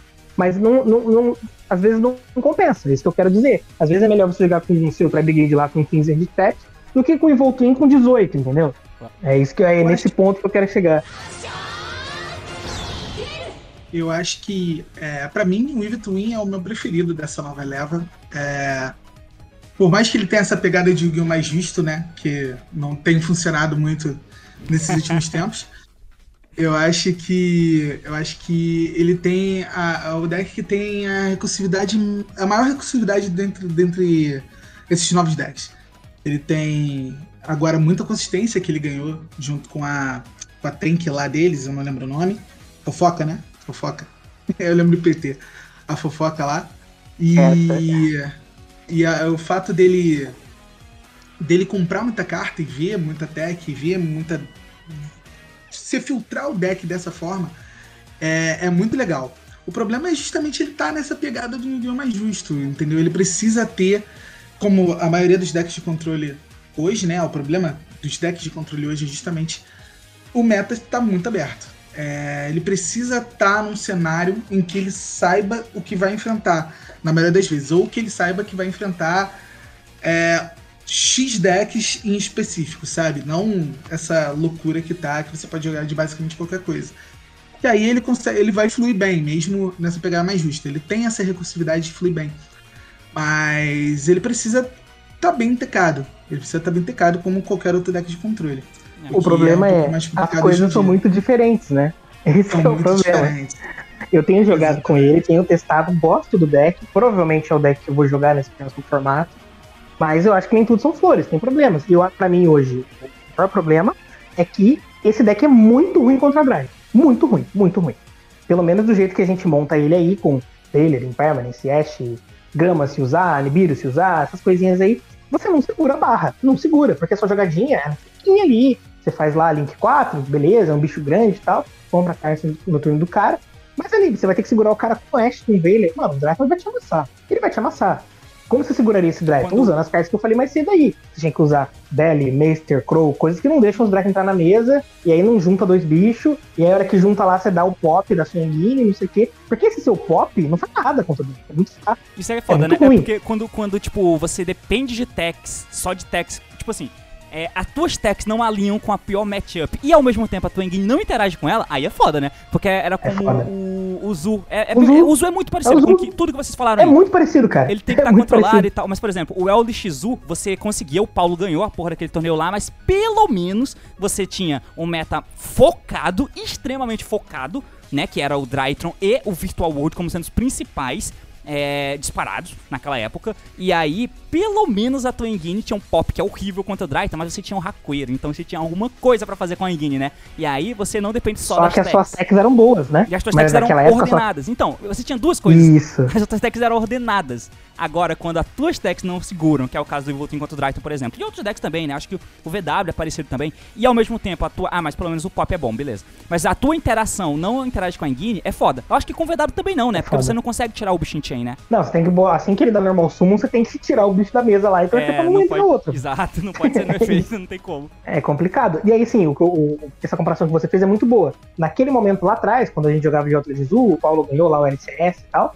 É, ele, ele escolheu counterar o Virtual World e o Dryton, que eram os decks mais usados, assim, e essas techs ali que counteravam o Virtual World e o Dryton ainda pegavam os outros decks ao redor. Uma Mirror de Eldritch, você tinha Belly, você tinha Mace, você tinha Crow, eles eram bons. O problema que aconteceu naquela época foi o quê? A volta do Dragon, Dragon Link. Link. aí o Dragon Link quebrou, então, ele quebrou esse, esse, esse negócio aí, porque ele era bom, ele era muito bom, né? Essa, essas techs de grave eram muito, eram muito fracas contra eles. Ah, dá pra dar Belly lá na Wood Lex guardar. Striker Dragon, beleza, mas ele tá cagando. Então, geralmente o impacto é muito baixo. E é o que acontece agora com o Dryton. Mas qual que é o problema? O Dryton é muito popular agora. Provavelmente no pós-lista aí, ele vai ser, continuar sendo um deck muito bom. Provavelmente vão colocar esse engine de Fusion Destiny nele. Já joguei umas vezes contra. E a match de Evil Twin, especialmente, é muito fraca até sendo primeiro. Para outros decks, por exemplo, o Flounder Easy, ele pode não usar techs alinhadas para drive. Então, assim, ele perdeu o dado, vai ser muito difícil. Só que, pelo menos quando ele é first, ele ganha, porque ele food o drive. O Evil nem isso. Então você tem uma, uma, você tá ruim sendo segundo, porque você não tem a range trap boa. Você ainda tem lá, vai ter jogos que ainda vai ganhar, porque você vai comprar lá três hand trap, vai dar em tudo que aparecer na frente, Ash, e às vezes dá certo. Você reza pro, pro seu Deus aí se você acreditar em algo. Mas às vezes nem sendo o primeiro você segura a barra.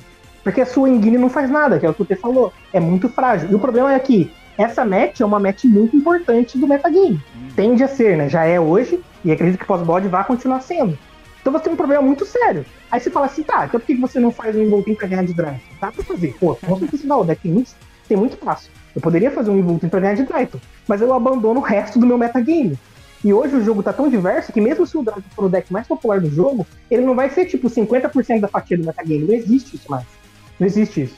Quando você olha aí uma fatia de metagame, você tem lá o deck mais popular sendo 30%, 25%. O último aí, o último meta, no, nos últimos reports antes da lista, o Tribegate pegava ali 25% do, do, do, dos torneios grandes, às vezes 30%.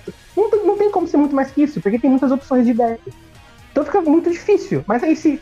Vamos imaginar um cenário hipotético. Sai o Burst of Destiny aí, primeiras semanas, tal, primeiro mês, e o Dryton se consolida lá como um deck mais usado, 25% do meta. Fica muito zoado jogar de Voltrim, porque você não tem uma é. deck boa contra esse deck que é muito usado, E não tem como você escolher counterar ele, porque ele é só 25%. Mas se você tem pretensão de ir longe no torneio ganhar um torneio, as últimas rodadas, o top cut vai estar cheio de drive, porque os bons jogadores vão estar de drive e você vai estar numa match muito desfavorável. Então tô dando só um exemplo aí, hipotético de algo que pode acontecer, mas que eu gosto do deck de Voltinho, tenho gostado, mas eu vejo que para ele encaixar de fato nesse metagame, a lista tinha que ter sido mais forte. E eu acho que isso se encaixa para todos os decks novos aí do Burst of Destiny.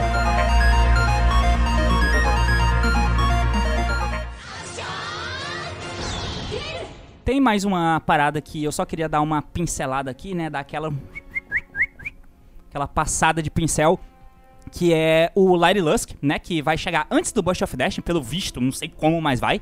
Que é o deck de pinto, né? O deck de passarinho aí, que é uma das tentativas que você pode tentar usar pra cima do Tribrigade, por exemplo. É, misturar, né, com o Tribrigade, mas assim, como o deck não sofreu hit, é até estranho, né? Porque podia ser uma tentativa. Ah, o deck sofreu hit, tomou hit no Zu, e o Melf era inexistente, né? Então fingindo que a Konami é cega, ela não via o Melf antes, né? Só o Paulo via essa merda, inclusive.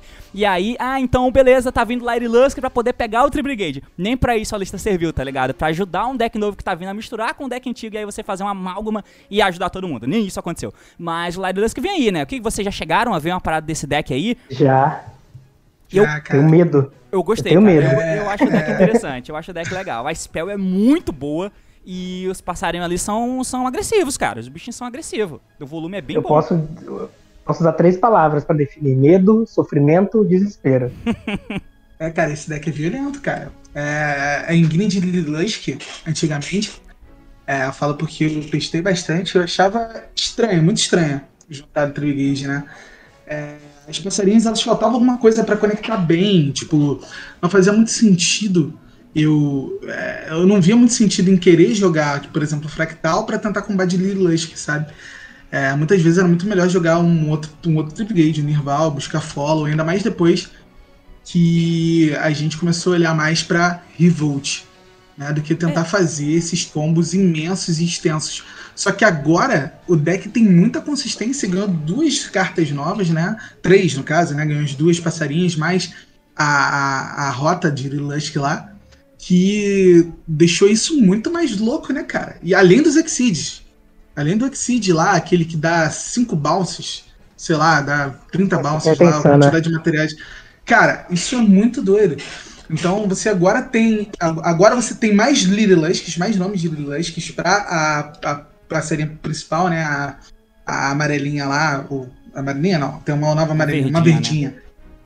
Pra verdinha fazer o efeito e, e e jogar com consistência com as Lidlusks. E agora faz sentido você querer voltar o deck, tipo, dar o fractal, jogar uma Lilusk pra fazer jogada, porque você acessa tudo mais fácil e, cara, as interações novas da Lilusk são muito doidas, cara. São, mano. Doidas. E tem o, o novo, o F0 lá, né? Esse deck faz com facilidade também. E faz cedo é. no combo, né? Então, assim, o cara é obrigado a dar Nibiru cedo. E se você toma, você consegue estender, às vezes até de Tri Brigade depois porque você fica lá com o Nerval na mão, que é fácil de buscar também, né? E, então esse deck, assim, ele é consistente e ele é forte. E ele usa muitas interações. E uma carta que eu odeio do fundo do meu coração é o Link de Simorg, velho. Essa carta é aquele tipo de carta que vai dar merda. Ela tá é. tá só esperando as outras cartas que são mais problemáticas aí serem banidas, os decks ficarem enfraquecidos. Mas esse Link claramente é um erro. É uma carta que potencialmente ela tem muito potencial de banlist. É que ela nunca foi forte o suficiente aí. O Dino usava uma época lá para trazer estátua, não sei o quê. O Leo Lusk acabou não pegando até hoje no TCG, pode ser que agora pegue. Mas essa proteção, mano, ela não toma alvo, ela protege quem entra. Então, assim, é, é uma coisa muito difícil de counterar, entendeu? E, em, cada e linha, é um... em cada linha dela tem um, tem um texto que chama banimento, né? Ah, pois é, cara. É, é muito forte. Ele traz não toma duas alvo, phases, né? Nas duas phases. Cara, como, e como que é, mano, na, na sua end, na end do cara, não sei o que. Mas essa carta vive um turno na mesa, o jogo acabou, acabou. sim, mas acabou muito. É, é 7x1, é goleada, não acabou 1x0. Acaba ser espancado. É engraçado Essa é que insana, mano. O, o texto dela, tipo assim, é, tentaram fazer uma parada do Simorg, né? Porque se eu não me engano, só tinha aquele Dark Simorg lá, que é uns bagulho muito estranho. Daí, o texto é, você vai trazer um bicho, um Wing de bicho do teu deck, cujo nível dele é menor do que a quantidade de Spell Trap não utilizadas. Puta que pariu, que meta é essa?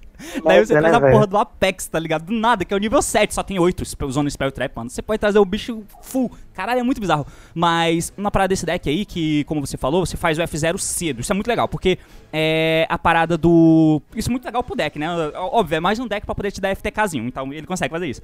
Mas, tipo, você é, consegue conectar a engine de passarinho, coisa que você não conseguia fazer antes, né? Porque só tinha a verdinha. Você não queria usar três da azul porque você não quer comprar ela. Você quer buscar ela pra poder invocar ela e o Nerval. Então você só queria usar o passarinho verde. E a única forma de conectar é comprar o marrom. Ao mesmo tempo você não quer usar muitas da marrom. E você tinha que dar fractal pra milar ela, tá ligado? Era muito estranho jogar naquele Tribrigate antigo. Tanto que eu lembro que a quebra que teve foi em um LCS que o cara usou um Tribrigate full trap. E aqui no Brasil, só o Mario, que eu lembro que foi um dos primeiros, né? Que começou a usar o Tribrigate sem os passarinhos. Foi o Mario que começou a usar em cima dos Revolt, aí depois até o Raish foi falar com o Mario, pegou a dica lá do deck e foi jogar no LCS, se eu não me engano. Mas agora, com os passarinhos, é, você consegue fazer com qualquer combinaçãozinha de carta, você baixa lá o verdinho, que, sei lá, mano, pode invocar o marrom, que é buscável pela spell, que adiciona o bicho, enfim, você consegue fazer os dois Exceed pra chegar no F0 antes de fazer o teu Normal Summon. E o Normal Summon é de um Tri-Brigade, porque o Nerval entrou por Special e buscou a Kit por exemplo. E aí você faz o F0 lá, e aí você- se você toma Nibiru ali, beleza. Se você não toma, você não toma mais, porque o F0 tá na mesa. Daí você tem o Normal Summon pra fazer Tri-Brigade, e ainda tem o Special daquela amarelinha que invoca alguém do cemitério, e aí você faz o outro Exceed. Então mesmo tomando Nibiru, você tem o Push Tri-Brigade e o Special do Exceed lá, que tem um monte de material que dá bounce. E quando morre, pega uma carta. E você pega follow-up no processo porque você pega Spell. Então, tipo, é muito doido, cara. É muito doido. O deck faz muita coisa, cara. Eu gostei bastante. Pega de Crow, é uma coisa que deck de combo não pode ter. Buscar Hand Trap, esse aqui tem. Pega de Crow. O Flanders também tem, né? Mas enfim, é, não é relevante nesse momento, mas busca, beleza.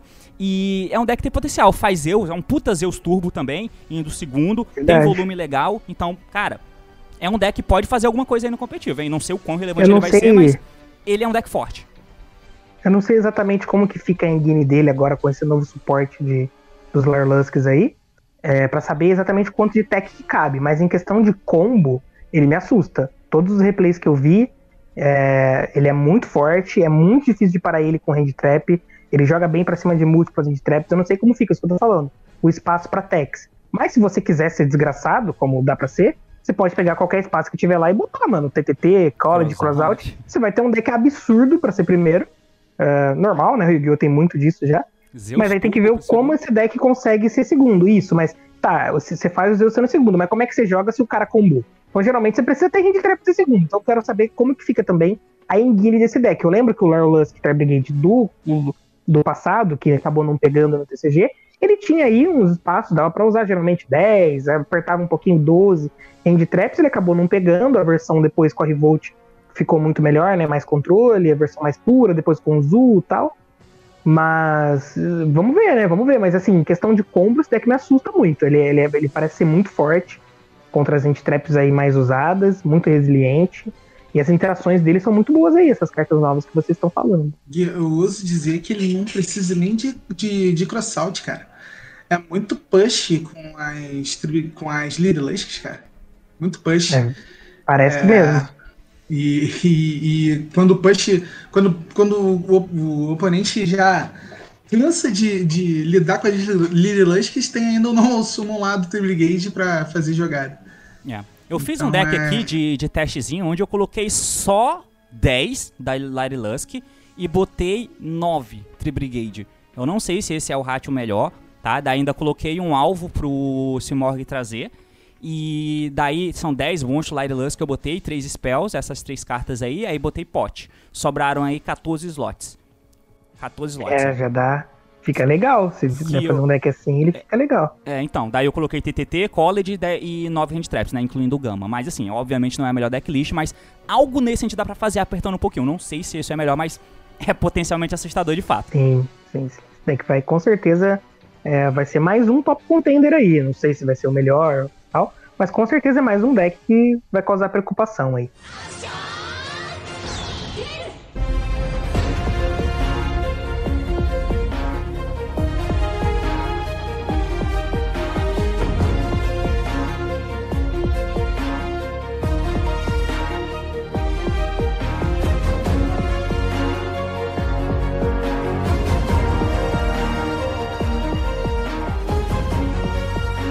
Beleza, então por fim, galera, a gente vai falar aqui de mais uma carta. Puta que pariu, como tem coisa, hein? Mas a gente vai falar de mais uma coisa que vai causar um impacto, pode causar um impacto muito grande e dá medo. É mais uma coisa que dá medo, que é a Cupido, né? Um Synchro nível 4 que tá vindo para destruir bundas que é simplesmente o que eu pedi alguma coisa, não lembro do efeito da carta, mas é a carta que você consegue através do combo de Fiber chegar numa parada absurda. Então, de novo, chegamos no ponto onde One Card Fiber, independente de qual seja, qualquer engine de One Card Fiber, você chega numa interação numa mesa de Savage, Herald, Barones.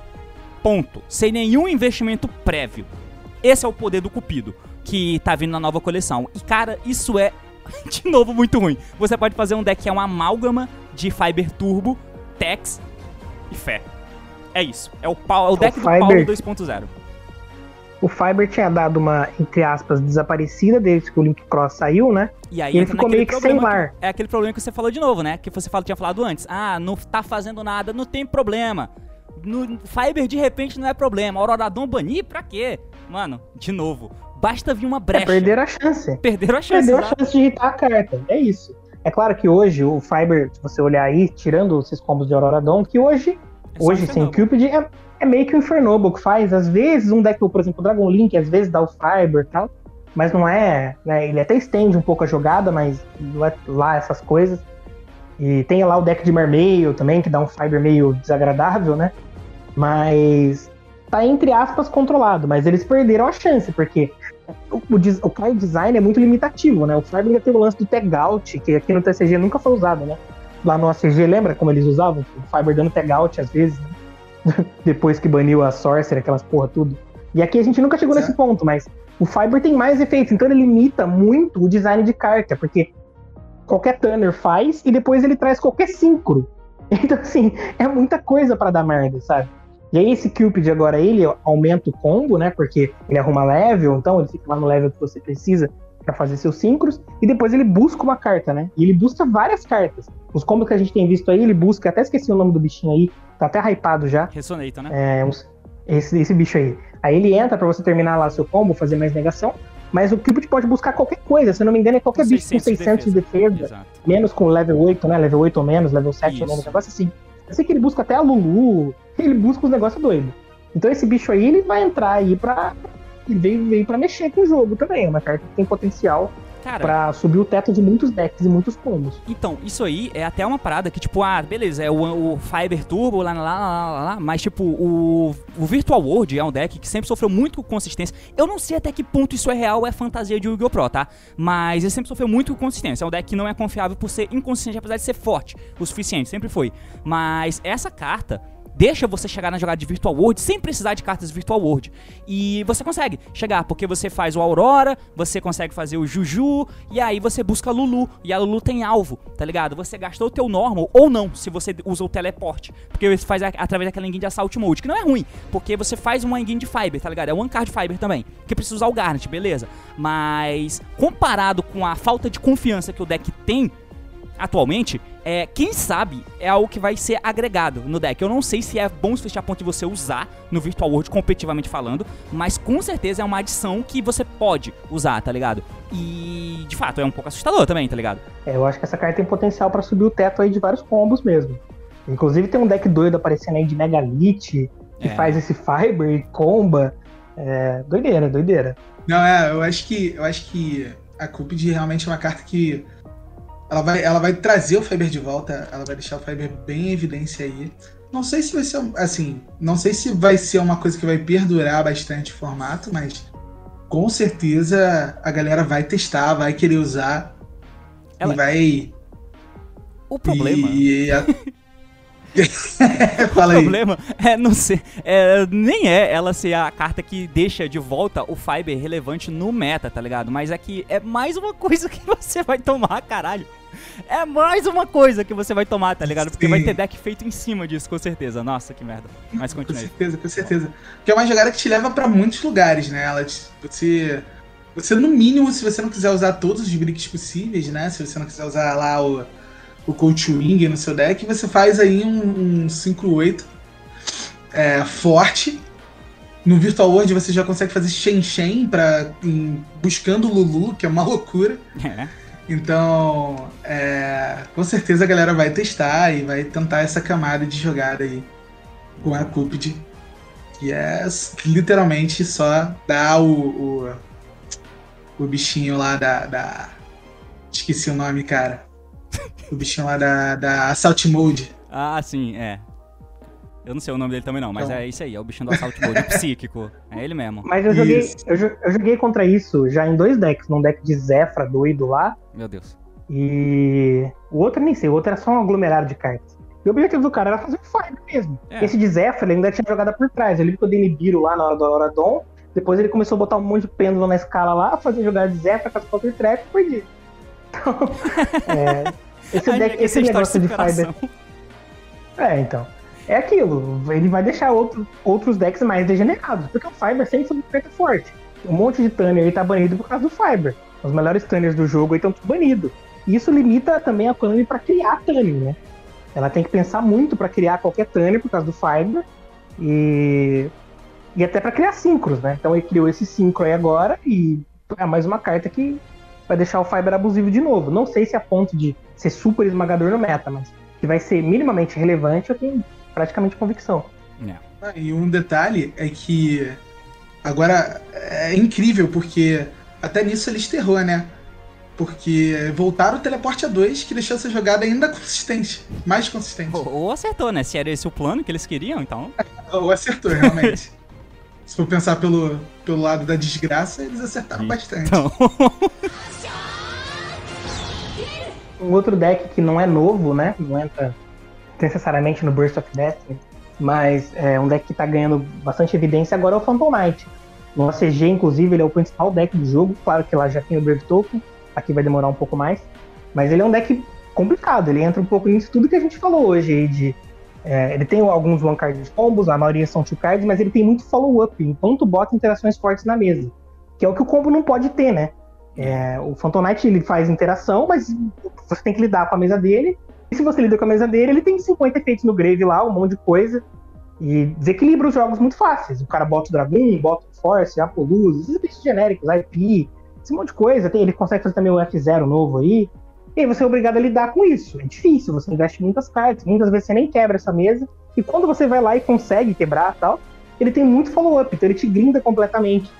É, e eu acho que ele vai na contramão do, desses, por exemplo, é, o Sword Soul é muito mais, entre aspas, benéfico pro, pro jogo do que esse PK, que você não tem muita perspectiva de vitória. Tem umas mãos do, do PK, não sei se vocês já jogaram contra, viram muito replay aí, que você fala, mano, não tem como, eu- como eu vou ganhar esse jogo?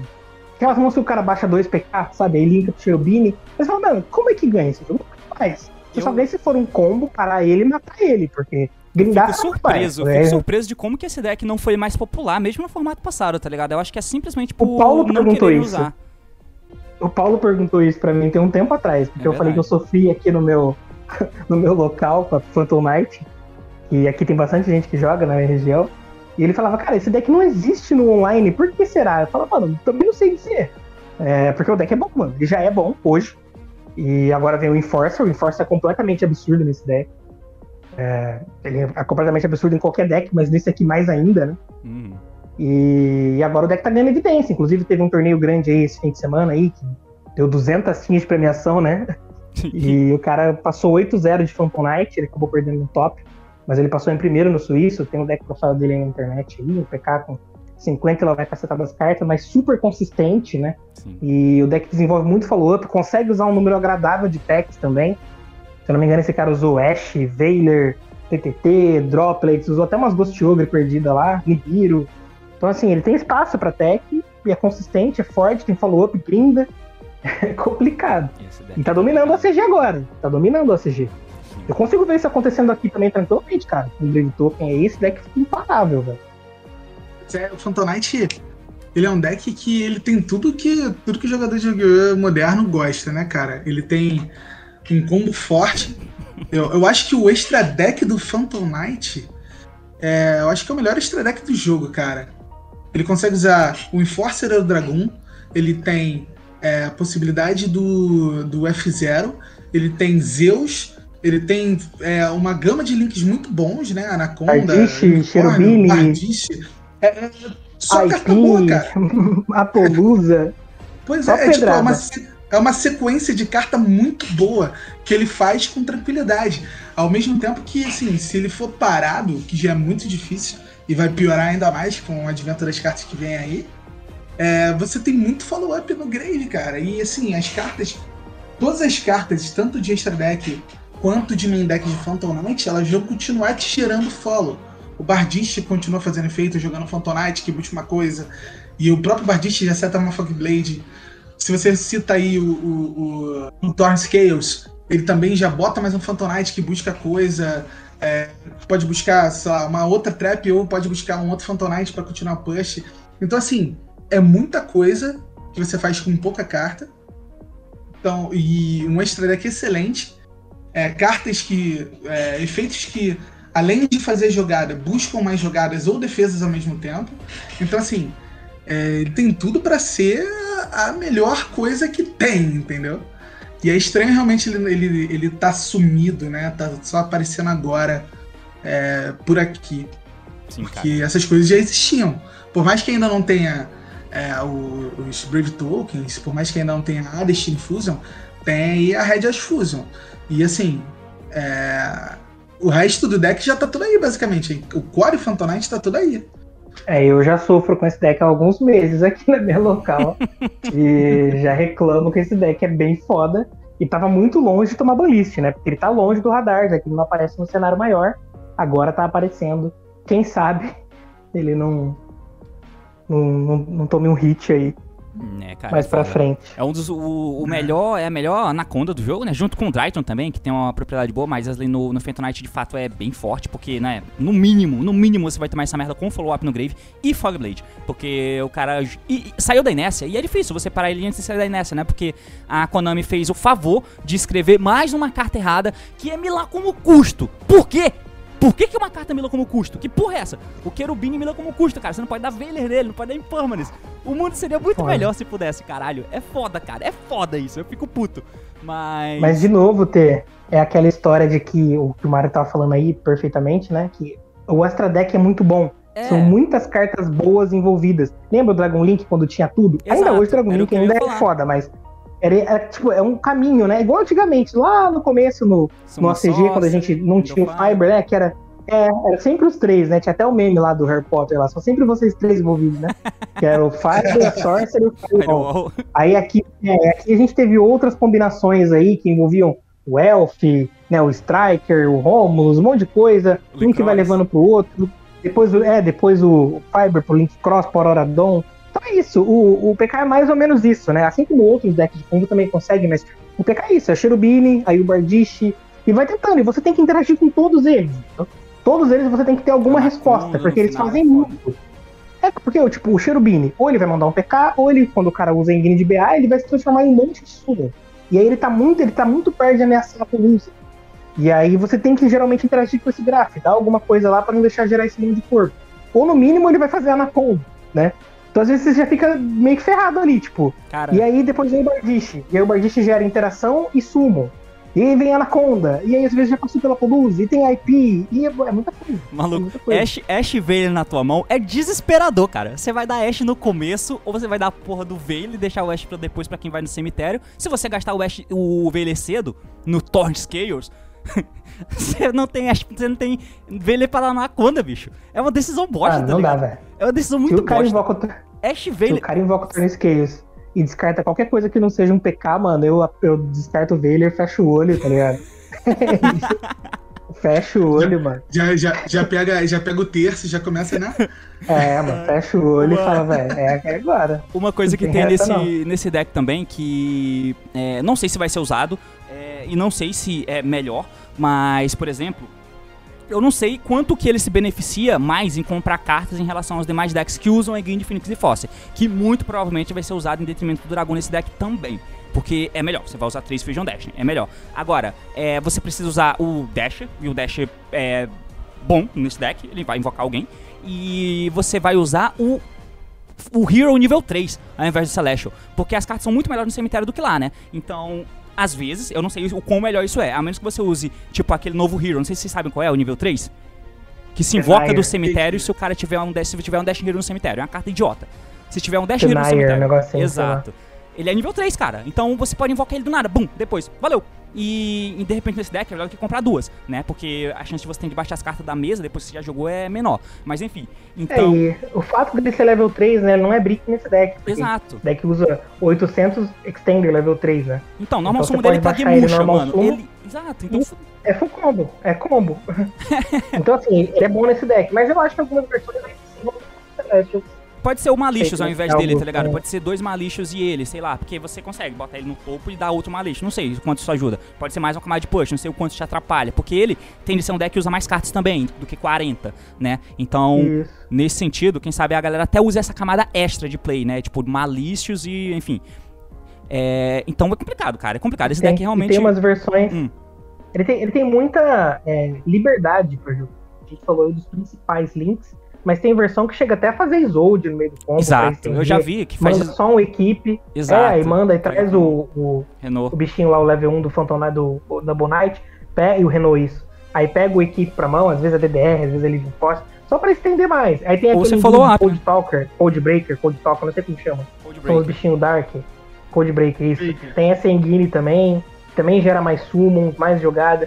Então esse deck tem bastante opção pra, pra você ir aumentando o teto dele. Aumenta os bricks? Aumenta, mas às vezes você já tá com deck com 50 cartas, quem tá com 50 tá com 60. Isso é. E esse deck é meio chato mesmo. Eu acho que ele tem potencial pra aqui no TCG é, fazer ter, ter um impacto parecido com o que ele tem lá no ACG. Hoje, né, olhando esses últimos reports aí, ele é o principal deck do ACG. Mano, a gente não vai falar do Brave Token, não, viu? Vamos falar em outra live, cara. Em outro Ah, podcast. sim, aqui. chega. Tá chega. com 1 hora e 38, Certo, mano. A gente tá vai, vai ficar meia hora minha rola.